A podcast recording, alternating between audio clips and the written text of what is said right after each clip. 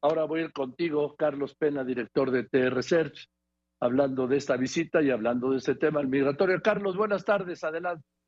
Muy buenas tardes, Joaquín. Así es, como bien lo comentas, uno de los dos temas, eh, en este caso del, del encuentro entre mandatarios de América del Norte, es la parte de migración y ahí me gustaría darte dos cifras interesantes con respecto al número de detenidos en la frontera sur de Estados Unidos, es decir, la que, la que colinda con México y el número de refugiados en México. Primero, el número de detenidos. En lo que va del, eh, del mandato del presidente Biden, es decir, de diciembre del 2020 aproximadamente hacia la fecha de eh, a diciembre de 2022, se han detenido a 4.3 millones de personas en la frontera sur de Estados Unidos. Repito la cifra, Joaquín.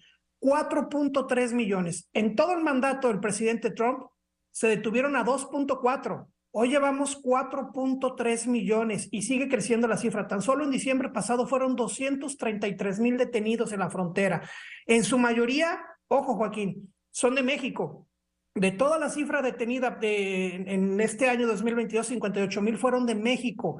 Sigue Guatemala con 14 mil, Honduras con 13 mil y El Salvador con 5 mil 500 aproximadamente. Es decir, la mayoría de los detenidos sigue siendo mexicanos y repito la cifra, Joaquín, 4.3 millones de detenidos en la frontera sur de Estados Unidos en lo que va del mandato del presidente Biden.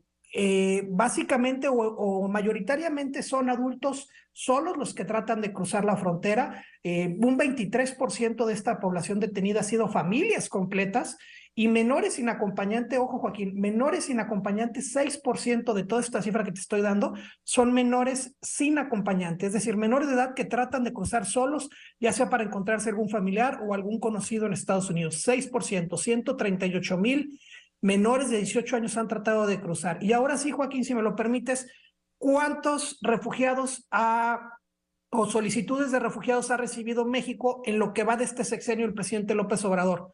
352 mil, Joaquín. ¿Qué significa este dato? 352 mil solicitudes de refugio en lo que va del, del, mandato del presidente López Obrador.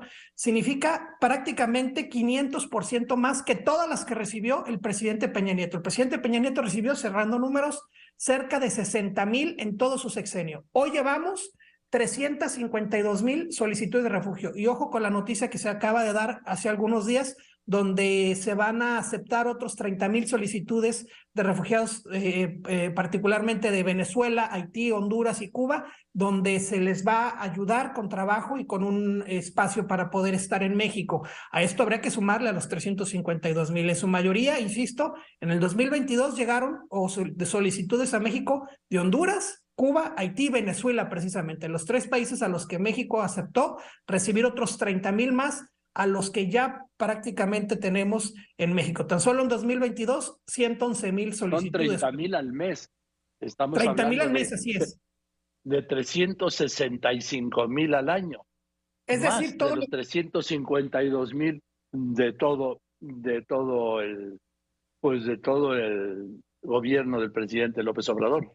Exacto. En un año 2023 se estima que vamos a recibir más de todas las que se han recibido desde el 2018 a la fecha. Insisto, la cifra hoy, 352 mil. A partir de enero 2023, 30 mil por mes, para cerrar sobre 360 mil aproximadamente, tan solo este año.